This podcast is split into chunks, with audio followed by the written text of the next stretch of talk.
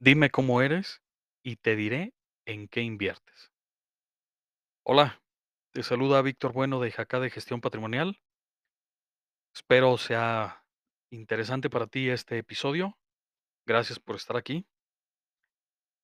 La Conducef define el ahorro como guardar una parte de tu ingreso el día de hoy para utilizarlo en el futuro. E inversión como poner a trabajar tu dinero buscando obtener una ganancia en el futuro.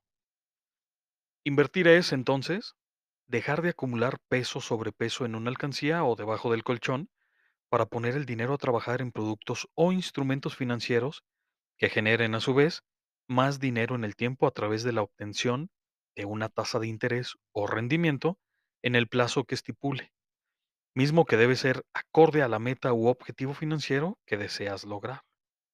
Ahora bien, para empezar a invertir, es importante que te conozcas muy bien. De hecho, cualquier institución financiera a la que acudas eh, en busca de opciones de inversión indagará información como tu edad para saber en qué etapa de tu vida financiera te encuentras y cuáles son tus necesidades. Si tienes experiencia o no en el tema de inversiones, tus fuentes de ingreso y tus montos, el destino que le darás a la inversión, entiéndase como el objetivo o tu meta alcanzar. ¿Cuánto tiempo planeas dejar tu dinero invertido? O sea, el plazo. ¿Cuál es tu expectativa en cuanto a rendimientos y el nivel de riesgo que estás dispuesto a asumir para alcanzarlos? Entre otros factores. Recabar toda esta información permite a la institución financiera conocer tu perfil de inversionista y con ello ayudarte a diseñar la estrategia de inversión idónea para la consecución de tus metas y potenciar tu patrimonio. En el mercado financiero se manejan tres perfiles básicos de inversionista, aunque algunas instituciones financieras pueden utilizar hasta cinco o seis, otros más. Estos tres son conservador, moderado y agresivo. El conservador desea preservar su inversión, aunque está dispuesto a aceptar pequeñas fluctuaciones en el valor de su inversión inicial por periodos menores a un año. El moderado desea fluctuaciones negativas, incluyendo posibles pérdidas en su inversión inicial en el mediano plazo, de uno a dos años, con el fin de obtener tasas de rendimiento más altas a las que podrían ofrecer los instrumentos bancarios tradicionales y los instrumentos de deuda, los CETES.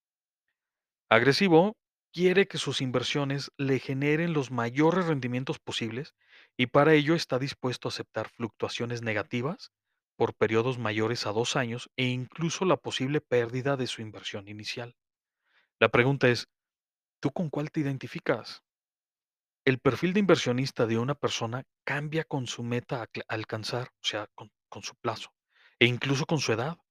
Regularmente se asocia el perfil agresivo con los más jóvenes, porque en las primeras etapas de su ciclo financiero de vida no cuentan con tantas responsabilidades como si las enfrentara una persona de entre 35 y 45 años, además de disponer de un horizonte de inversión más largo.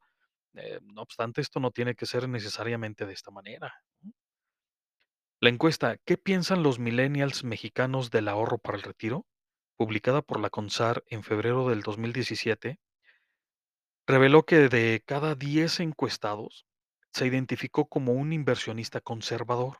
Es decir, que hoy los más jóvenes priorizan la seguridad de la inversión de sus recursos, por lo que están dispuestos a aceptar un menor rendimiento. Otra encuesta realizada por Scotiabank en el 2016, en torno a cómo invierten los mexicanos, eh, cómo invierten las utilidades que reciben cada año, reveló que solo el 13% de los encuestados lo invierte en productos financieros Y de estos, un 71% lo hace en fondos de inversión y un 11% en instrumentos bancarios como los pagarés. Es muy probable que este año la inversión vuelva a colocarse como último destino de ahorro de los mexicanos. Y la razón volverá a ser, una vez más, la falta de conocimiento del sistema financiero y de sus productos, así como del perfil de inversionista que cada persona tiene. Los millennials muestran cierta mejoría en materia de educación financiera aunque todavía existen brechas relevantes de conocimiento sobre conceptos básicos de tasas de interés, interés simple y el interés compuesto, la tasa de interés real, inversión y aversión al riesgo, entre otros. Toma en cuenta lo siguiente antes de tomar la decisión de elegir algún producto de inversión. Define tus metas y objetivos de inversión. Determina los plazos atendiendo a tu capacidad de ahorro. Elige instrumentos de inversión acordes a tu perfil de inversionista. Compara opciones en cuanto a rentabilidad y comisiones por paga. Mantente al pendiente de la evolución de tus inversiones. Ojo, domicilia tus inversiones. Este último es un tip vital. De preferencia, domicilia tus aportaciones de ahorro a la cuenta clave de tu banco. No lo hagas con cargo automático a tu tarjeta de débito o crédito. Te recomiendo uses esta domiciliación de tu cuenta clave. Bueno, pues espero que la información haya sido de utilidad para ti. Gracias por estar aquí. Gracias por escuchar este episodio. Nos vemos.